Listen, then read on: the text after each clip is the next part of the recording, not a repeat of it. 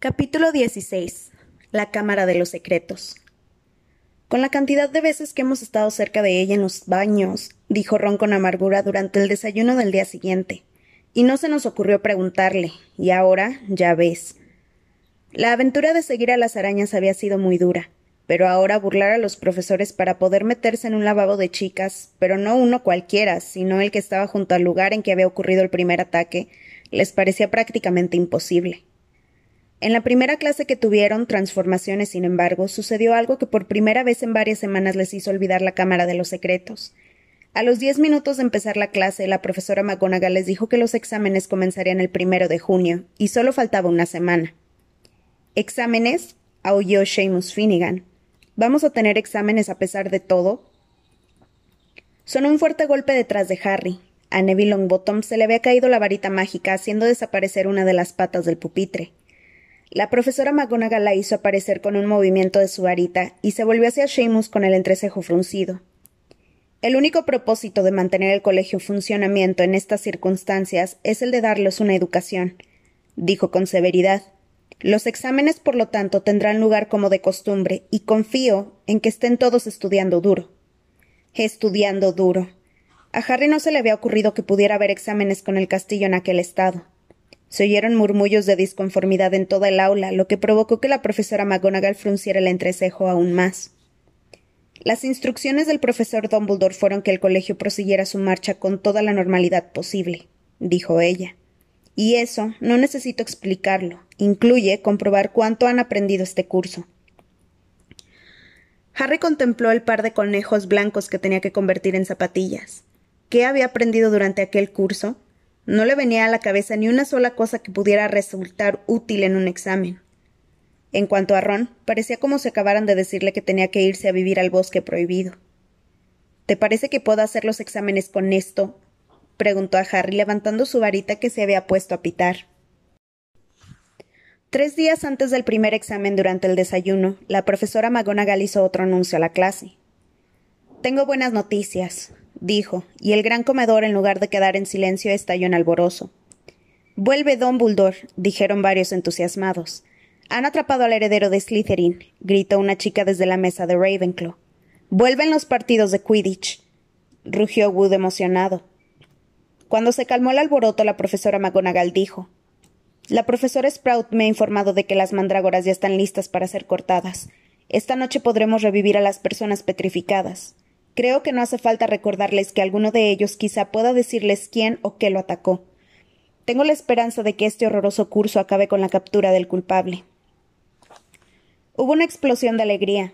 Harry miró a la mesa de Slytherin y no le sorprendió ver que Draco Malfoy no participaba en ella. Ron, sin embargo, parecía más feliz que en ningún otro momento de los últimos días. Siendo así, no tendremos que preguntarle a Myrtle, le dijo a Harry. Hermione tendrá la respuesta cuando la despierten, aunque se volverá loca cuando se entere de que solo quedan tres días para el comienzo de los exámenes. No ha podido estudiar. Sería más amable por nuestra parte dejarla como está hasta que hubieran terminado. En aquel mismo instante Ginny Weasley se acercó y se sentó junto a Ron. Parecía tensa y nerviosa. Y Harry vio que, se retorcía las manos en el regazo. ¿Qué pasa? le preguntó Ron, sirviéndose más gachas de avena. Ginny no dijo nada, pero miró la mesa de Gryffindor de un lado a otro con una expresión asustada que a Harry le recordaba a alguien, aunque no sabía a quién. Suéltalo ya, le dijo Ron mirándola. Harry comprendió entonces a quién le recordaba a Ginny. Se balanceaba ligeramente hacia atrás y hacia adelante en la silla, exactamente igual que Dobby cuando estaba a punto de revelar información prohibida. Tengo algo que decirles, masculló Ginny, evitando mirar directamente a Harry. ¿Qué es? preguntó éste. Parecía como si Ginny no pudiera encontrar las palabras adecuadas. ¿Qué cosa? la apremió Ron. Ginny abrió la boca, pero no salió de ella ningún sonido. Harry se inclinó hacia adelante y habló en voz baja para que solo pudieran oírle Ron y Ginny. ¿Tiene que ver con la Cámara de los Secretos? ¿Has visto algo o a alguien haciendo cosas sospechosas? Ginny tomó aire y en aquel preciso momento apareció Percy Weasley, pálido y fatigado. Si has terminado de comer, me sentaré en tu sitio, Ginny. Estoy muerto de hambre. Acabo de terminar la ronda. Ginny saltó de la silla como si le hubieran como si le hubiera dado la corriente, echó a Percy una mirada breve y aterrorizada y salió corriendo. Percy se sentó y agarró una, una jarra del centro de la mesa. Percy, dijo Ron enfadado. Estaba a punto de contarnos algo importante. Percy se atragantó en medio de un sorbo de té. ¿Sobre qué? preguntó tosiendo. Yo acababa de preguntarle si había visto algo raro, y ella se disponía a decirnos, hasta que tú llegaste a interrumpir. Ah, eso. No tiene nada que ver con la Cámara de los Secretos, dijo Percy. ¿Cómo lo sabes? le preguntó Ron arqueando las cejas. Bueno, si es imprescindible que te lo diga, Ginny. este. Me encontró el otro día cuando yo estaba. Bueno, no importa. El caso es que ella me vio hacer algo y yo. Le pedí que no se lo dijera a nadie. Yo creía que mantendría su palabra. No es nada, de verdad, pero preferiría. Harry nunca había visto a Percy pasando semejante apuro. ¿Qué hacías, Percy? preguntó Ron sonriendo. Vamos, dínoslo, no nos vamos a reír. Percy no devolvió la sonrisa. Pásame los bollos, Harry, me muero de hambre. Harry sabía que todo el misterio podría resolverse al día siguiente sin la ayuda de Myrtle, pero si se presentaba la oportunidad de hablar con ella no dejaría escaparla. Y afortunadamente se presentó a media mañana, cuando Gilderoy Lockhart los conducía al aula de historia de la magia. Lockhart, que tan a menudo les había asegurado que todo el peligro ya había pasado, solo para que se demostrara enseguida que estaba equivocado, estaba ahora plenamente convencido de que no valía la pena acompañar a los alumnos por el pasillo. No llevaba el pelo tan acicalado como de costumbre, y parecía como si hubiera estado levantado casi toda la noche haciendo guardia en el cuarto piso. Recuerden mis palabras, dijo, doblando con ellos una esquina.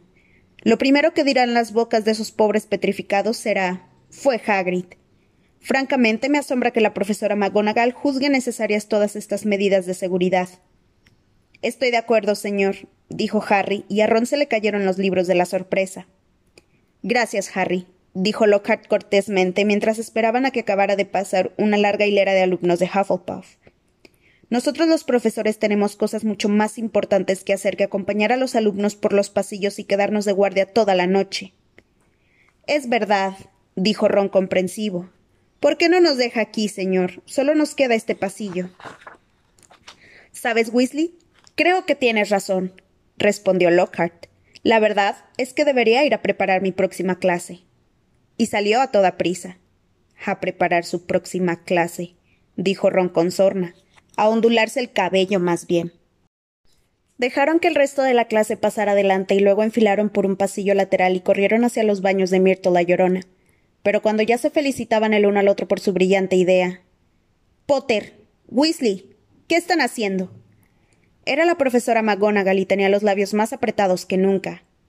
Estábamos. Eh, estábamos. Balbuceó Ron. Íbamos a ver. a Hermione, dijo Harry. Tanto Ron como la profesora McGonagall lo miraron. Hace mucho que no la vemos, profesora, continuó Harry hablando deprisa y pisando a Ron en el pie. Y pretendíamos colarnos en la enfermería, ya sabe, y decirle que las mandrágoras ya están casi listas. Y bueno, que no se preocupara. La profesora McGonagall seguía mirándolo y por un momento Harry pensó que iba a estallar de furia, pero cuando habló lo hizo con una voz ronca poco habitual en ella. Naturalmente, dijo, y Harry vio sorprendido que una lágrima brillaba en uno de sus ojos redondos y vivos. Naturalmente, comprendo que todo esto ha sido más duro para los amigos de los que están lo comprendo perfectamente. Sí, Potter, claro que pueden ir a ver a la señorita Granger. Informaré al señor, al profesor Vince en dónde, en dónde han ido. Díganle a la señora Pomfrey que los he dado permiso. Harry y Ron se, alejaron sin atreverse a creer que se hubieran librado del castigo. Al doblar la esquina oyeron con claridad a la profesora McGonagall sonarse la nariz. Esa, dijo Ron emocionado, ha sido la mejor historia que has inventado nunca. No tenían otra opción que ir a la enfermería y decirle a la señora Pomfrey que la profesora McGonagall les había dado permiso para visitar a Hermione. La señora Pomfrey los dejó entrar, pero a, regañadientes. No sirve de nada hablar con alguien petrificado, les informó, y ellos, al sentarse al lado de Hermione, tuvieron que admitir que estaba en lo cierto. Era evidente que Hermione no tenía la más remota idea de que tenía visitas, y que lo mismo daría de lo y, que lo mismo daría que lo de que no se preocupara se lo dijeran a la mesilla de noche. ¿Vería al atacante? preguntó Ron, mirando con tristeza el rostro rígido de Hermione. porque si se apareció sigilosamente, quizá no vio a nadie. Pero Harry no miraba el rostro de Hermione porque se había fijado en que su mano derecha, apretada encima de las mantas, aferraba en el puño un trozo de papel estrujado. Asegurándose de que la señora Pomfrey no estaba cerca, lo señaló a Ron. Intenta sacárselo, susurró Ron, moviendo su silla para ocultar a Harry de la vista de la señora Pomfrey. No fue tarea fácil. La mano de Hermione apretaba con tal fuerza el papel que Harry creía que al tirar se rompería. Mientras Ron lo cubría, él tiraba y forcejeaba, y al fin, después de varios minutos de tensión, el papel salió.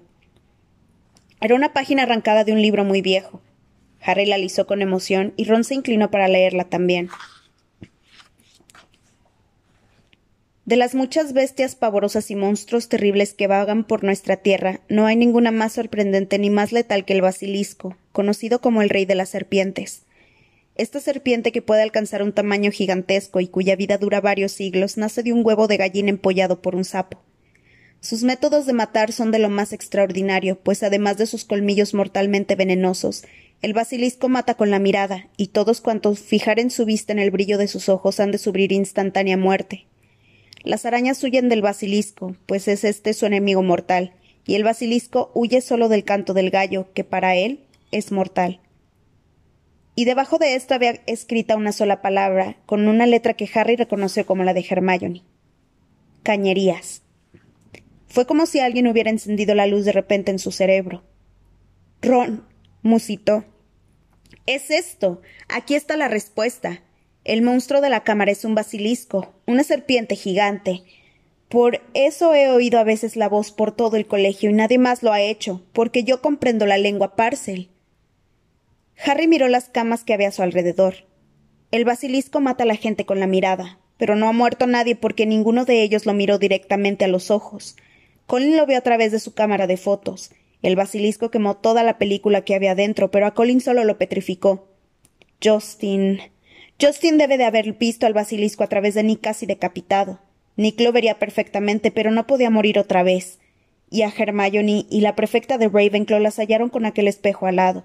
Hermione acababa de enterarse de que el monstruo era un basilisco. Me apostaría algo a que ella le advirtió a la primera persona a la que encontró que mirara por un espejo antes de doblar las esquinas. Y entonces sacó el espejo y. Ron se había quedado con la boca abierta.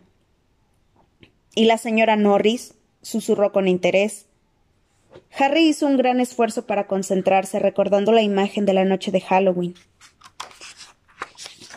El agua, la inundación que venía de los baños de Myrtle la llorona. Seguro que la señora Norris solo vio el reflejo. Con impaciencia examinó la hoja que tenía en la mano. Cuanto más la miraba, más sentido le hallaba. El basilisco solo huye del canto del gallo, que para él es mortal, leyó en voz alta. Mató a los gallos de Hagrid. El heredero de Slytherin no quería que hubiera ninguno cuando se abriera la cámara de los secretos. Las arañas huyen del basilisco. Todo encaja. Pero ¿Cómo se mueve el basilisco por el castillo? dijo Ron. Una serpiente asquerosa. Alguien tendría que haberla visto. Harry, sin embargo, le señaló la palabra que Hermione había garabateado al pie de la página. Cañerías. leyó. Cañerías. Ha estado usando las cañerías, Ron, y yo he oído esa voz dentro de las paredes. De pronto, Ron sujetó a Harry del brazo.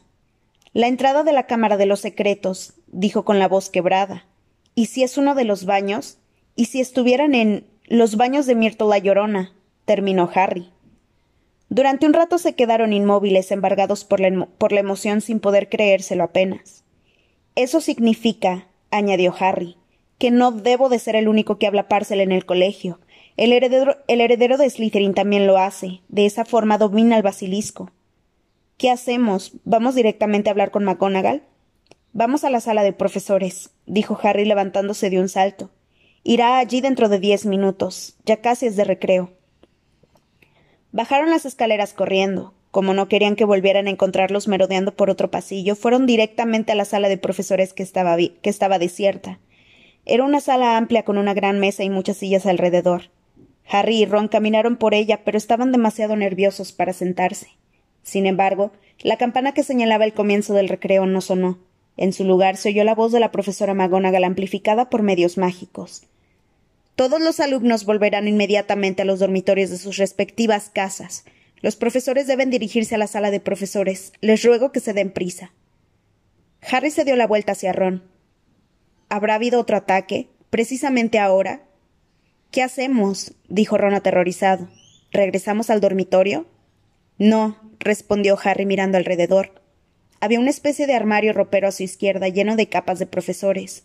Si nos escondemos aquí, podremos enterarnos qué ha ocurrido. Después les diremos lo que hemos averiguado.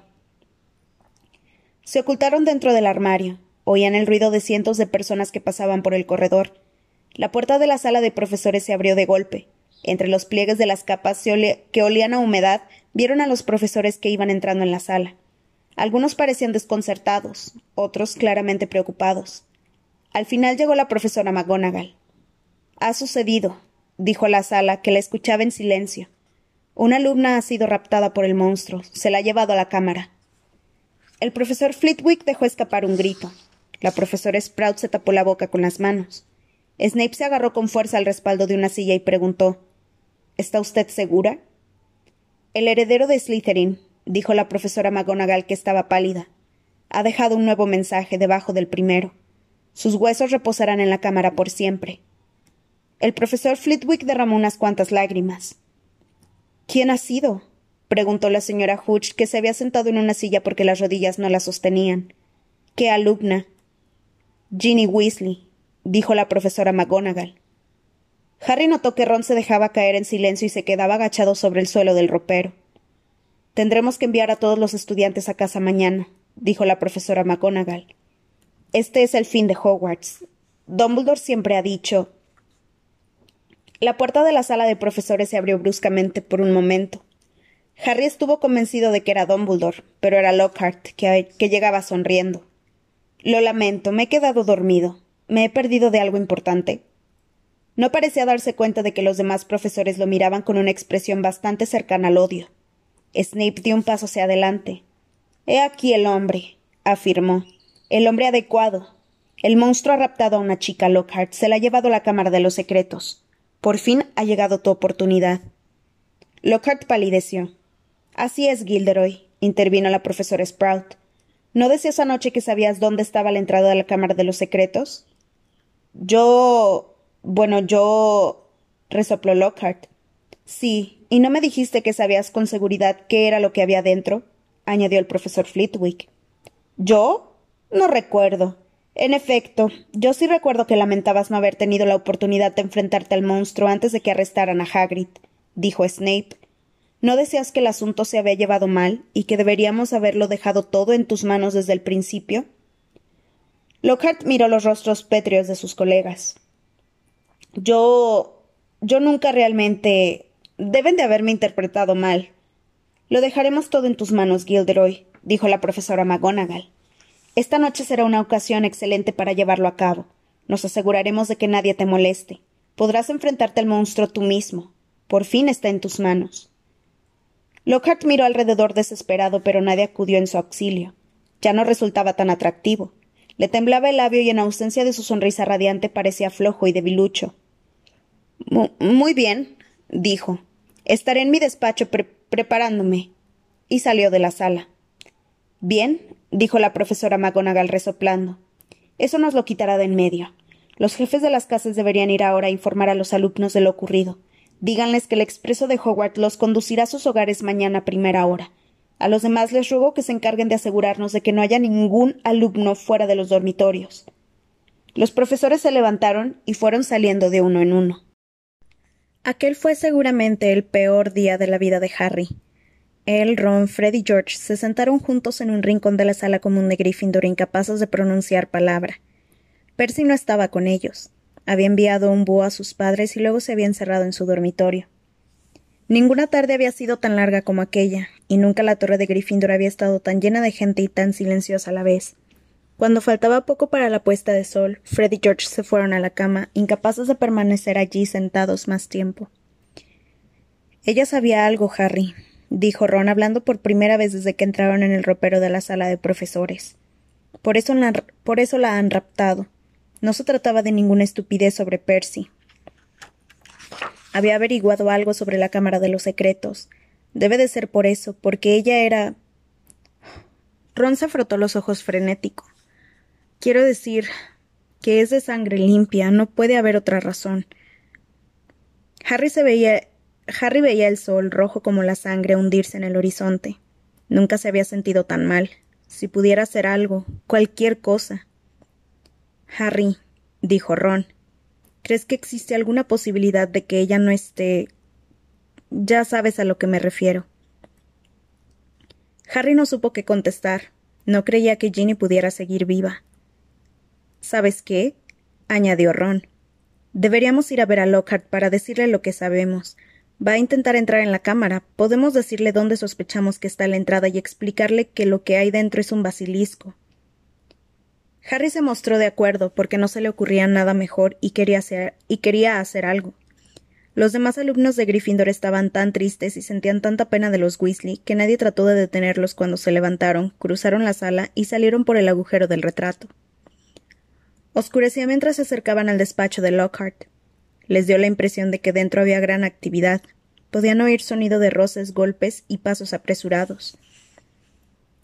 Harry llamó. Dentro se hizo un repentino silencio. Luego la puerta se entreabrió, entreabrió y Lockhart asomó un ojo por la rendilla. Ah, señor Potter, señor Weasley, dijo, abriendo la puerta un poco más. En este momento estoy muy ocupado. Si se dan prisa. Profesor, tenemos información para usted dijo Harry. Creemos que le será útil. Ah, bueno, no es un muy buen momento ahora. Lockhart parecía encontrarse muy incómodo, a juzgar por el trozo de cara que veían. Quiero decir. Bueno, está bien. Abrió la puerta y entraron. El despacho estaba casi completamente vacío. En el suelo había dos grandes baúles abiertos. Uno contenía túnicas de color verde jade, lila y azul medianoche dobladas con precipitación. El otro libros mezclados desordenadamente. Las fotografías que habían cubierto las paredes estaban ahora guardadas en cajas encima de la mesa. ¿Se va a algún lado? preguntó Lockhart. Preguntó Harry. Este. bueno.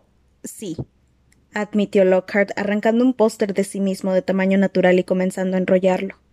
Una llamada urgente, insoslayable. Tengo que marcharme. ¿Y mi hermana? preguntó Ron con voz entrecortada. Bueno, en cuanto a eso, es ciertamente lamentable, dijo Lockhart, evitando mirarlo a los ojos mientras sacaba un cajón y empezaba a vaciar el contenido en una bolsa. Nadie lo lamenta más que yo. Usted es el profesor de defensa contra las artes obscuras, dijo Harry. No puede irse ahora con todas las cosas oscuras que están pasando. Bueno, he de decir que cuando acepté el empleo, murmuró Lockhart amontonando calcetines sobre las túnicas. No constaba nada en el contrato. Yo no esperaba que sucediera estas. estas. no esperaba que sucediera esto. ¿Quiere decir que va a salir corriendo? dijo Harry sin poder creérselo. Después de todo lo que cuenta en sus libros, los libros pueden ser engañosos, repuso Lockhart con sutileza. Usted los escribió, gritó Harry. Muchacho, dijo Lockhart irguiéndose y mirando a Harry con el entrecejo fruncido. Usa el sentido común. No habría vendido mis libros ni la mitad de bien si la gente no se hubiera creído que yo hice todas esas cosas. A nadie le interesa la historia de un mago armenio, armenio feo y viejo, aunque librara de los hombres lobos a un pueblo. Habría quedado horrible en la portada. No tenía ningún gusto vistiendo, y la bruja que echó a la Banshee que presagiaba la muerte tenía pelos en la barbilla. Quiero decir. ¿Así que usted ha estado llevándose la gloria de lo que ha hecho otra gente? preguntó Harry, que no daba crédito a lo que oía. Harry, Harry, dijo Lockhart negando con la cabeza. No es tan simple. Tuve que hacer un gran trabajo. Tuve que encontrar a esas personas, preguntarles cómo lo habían hecho exactamente y encantarlos con el embrujo desmemorizante para que no pudieran recordar nada. Si hay algo que me llena de orgullo son mis embrujos desmemorizantes. Ah, me ha llevado mucho esfuerzo. No todo consiste en firmar libros y fotos publicitarias, Harry. Si quieres ser famoso, tienes que estar dispuesto a trabajar duro. Cerró las tapas de los baúles y les echó la llave. Veamos, dijo. Creo que eso es todo. Sí, solo queda un detalle. Sacó su varita mágica y se volvió hacia ellos. Lo lamento profundamente, muchachos, pero ahora tengo que echarles uno de mis embrujos desmemorizantes. No puedo permitir que, que, le, que le revelen a todo el mundo mis secretos. No volveré a vender ni un solo libro. Harry sacó su varita justo a tiempo. Lockhart apenas había alzado la suya cuando Harry gritó Expeliermus. Lockhart salió despedido hacia atrás y cayó sobre uno de los baúles. La varita voló por el aire. Ron la atrapó y la tiró por la ventana. No debería haber permitido que el profesor Snape nos enseñara esto, dijo Harry furioso, apartando el baúl a un lado de una patada. Lockhart lo miraba otra vez con aspecto desvalido. Harry lo apuntaba con la varita. ¿Qué quieren que haga yo? dijo Lockhart con voz débil. No sé dónde está la Cámara de los Secretos, no puedo hacer nada. Tienes suerte, dijo Harry, obligándolo a levantarse a punta de varita. Creo que nosotros sí sabemos dónde está. ¿Y qué es lo que hay en ella? Vamos. Obligaron a Lockhart a salir de su despacho, descendieron por las escaleras más cercanas y fueron por el largo corredor de los mensajes en la pared hasta la puerta de los baños de Myrtle la Llorona. Hicieron pasar a Lockhart delante. A Harry le hizo gracia que temblara. Myrtle la Llorona estaba sentada sobre la cisterna del último retrete. Ah, eres tú, exclamó al ver a Harry. ¿Qué quieres esta vez? Preguntarte cómo moriste, dijo Harry. El aspecto de Myrtle cambió de repente. Parecía como si nunca hubiera oído una pregunta que la halagara tanto. ¡Oh! Fue horrible, dijo encantada. Sucedió aquí mismo. Morí en este mismo retrete, lo recuerdo perfectamente. Me había escondido porque Olive Hornby se reía de mis gafas. La puerta estaba cerrada y yo lloraba, y entonces oí que entraba alguien. Decían algo raro, creo que hablaban en una lengua extraña. De cualquier manera, lo que de verdad me llamó la atención es que era un chico el que hablaba. Así que abrí la puerta para decirle que se fuera y utilizara sus baños, pero entonces. Myrtle estaba henchida de orgullo, el rostro iluminado. ¿Me morí? ¿Cómo? preguntó Harry. Ni idea, dijo Myrtle en voz muy baja. Solo recuerdo haber visto unos grandes ojos amarillos.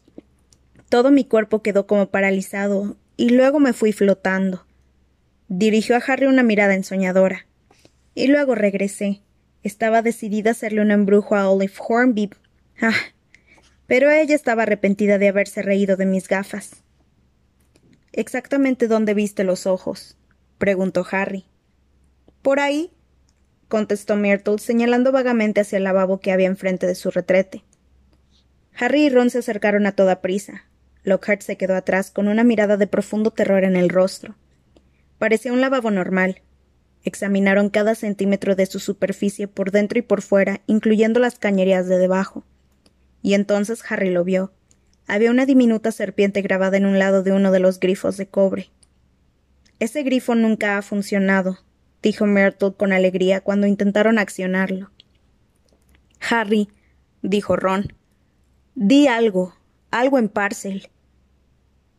Pero. Harry hizo un esfuerzo. Las únicas ocasiones en que había logrado hablar en Parcel estaba delante de una verdadera serpiente. Se concentró en la diminuta figura, intentando imaginar que era una serpiente de verdad. Ábrete, dijo, Miró a Ron, que negaba con la cabeza. Lo has dicho en nuestra lengua, explicó. Harry volvió a mirar a la serpiente, intentando imaginarse que estaba viva. Si movía la cabeza, la luz de la vela producía la sensación de que la serpiente se movía. Ábrete, repitió. Pero ya no había pronunciado palabras, sino que había salido de él un extraño silbido, y de repente el grifo brilló con una luz blanca y comenzó a girar. Al cabo de un segundo el lavabo empezó a moverse. El lavabo, de hecho, se hundió, desapareció, dejando a la vista una tubería grande, lo bastante ancha para meter un hombre dentro. Harry oyó que Ron exhalaba un grito ahogado y levantó la vista. Estaba planeando qué era lo que lo que había que hacer. Bajaré por aquí, dijo. No podía echarse atrás, ahora que habían encontrado la entrada de la cámara, no podía desistir si existía la más ligera, la más remota posibilidad de que Ginny aún estuviera viva. Yo también, dijo Ron. Hubo una pausa. Bien, creo que no les hago falta, dijo Lockhart con una reminiscencia de su antigua sonrisa. Así que me retiraré. Puso la mano en el pomo de la puerta, pero tanto Ron como Harry lo apuntaron con sus varitas. Usted bajará primero, gruñó Ron. Con la cara completamente blanca y desprovisto de varita, Lockhart se acercó a la abertura. Muchachos, dijo con voz débil.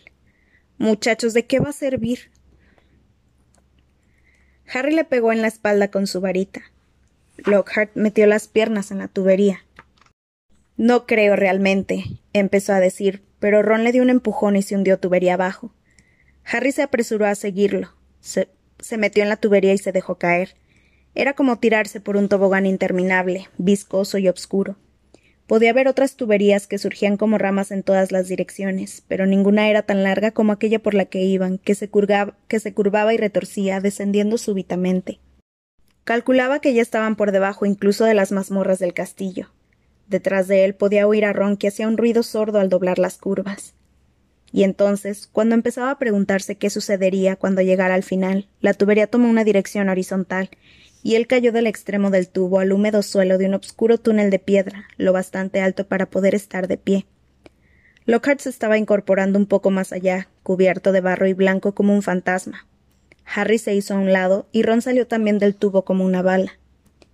Debemos encontrarnos a kilómetros de distancia del colegio, dijo Harry, y su voz resonó en el negro túnel. Y debajo del lago, quizá, dijo Ron, afinando la vista para vislumbrar los muros negruzcos y llenos de barro. Los tres intentaron ver en la oscuridad lo que había delante. Lumos, ordenó Harry a su varita, y la lucecita se encendió de nuevo.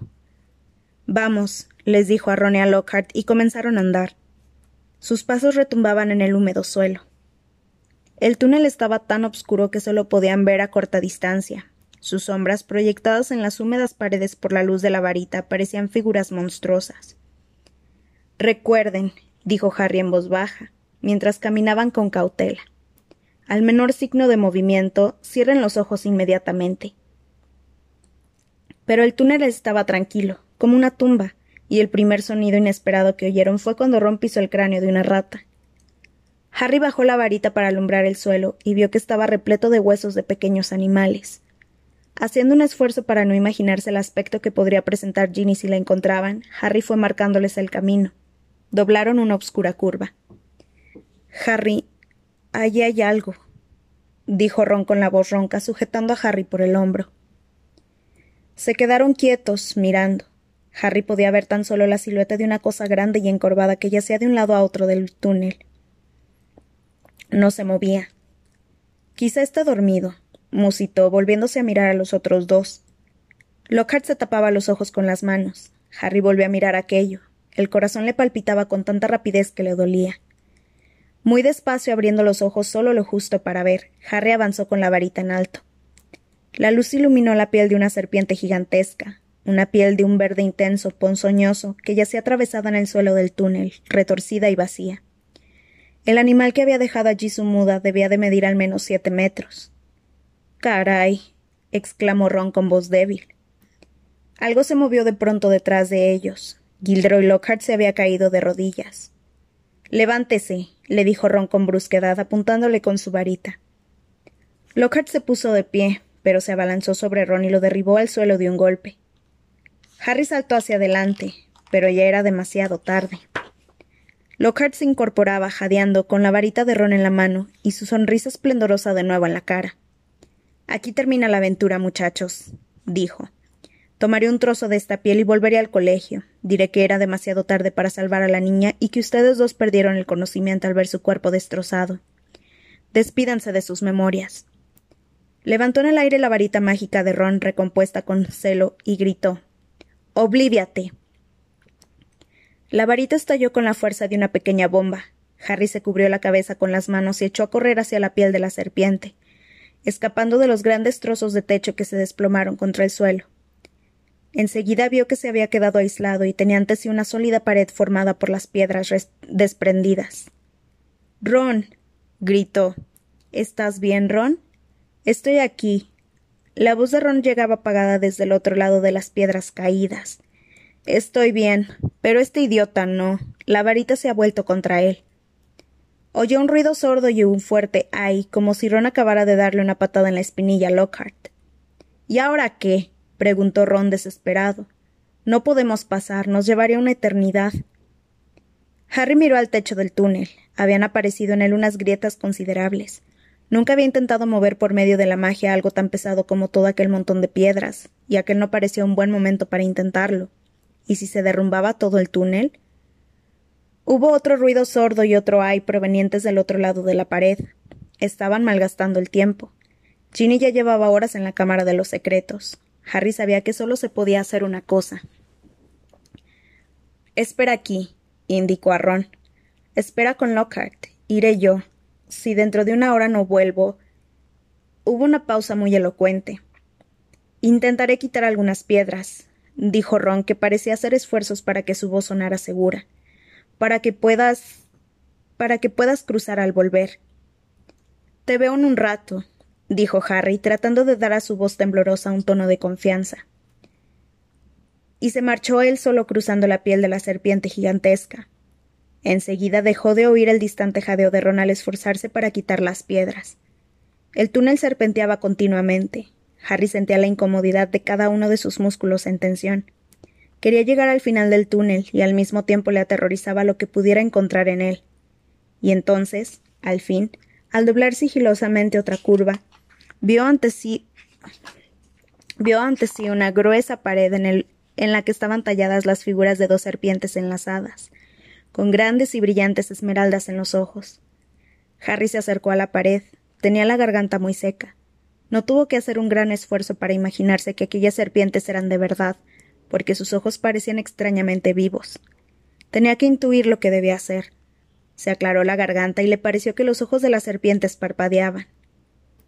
Ábrete, dijo Harry con un silbido bajo, desmayado. Las serpientes se separaron al abrirse el muro. Las dos mitades de éste se deslizaron a los lados hasta quedar ocultas, y Harry, temblando de la cabeza a los pies, entró.